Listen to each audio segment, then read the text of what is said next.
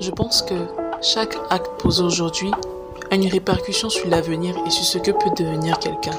En sensibilisant et en plaidant pour les droits des enfants, je veux contribuer à un monde où chaque enfant peut réaliser son potentiel et réaliser qu'il compte, tout simplement. En tant que jeune blogueur, nous contribuons à ce que les droits des enfants soient connus et respectés. Dans certaines régions, certains enfants souffrent du non-respect de leurs droits. Pour moi, les enfants sont l'avenir de demain. Les protéger, protéger leurs droits, c'est créer une société où ils pourront grandir et s'épanouir. Chaque adolescent et jeune mérite d'avoir une voix qui compte. Éducation, paix, nutrition, santé, protection.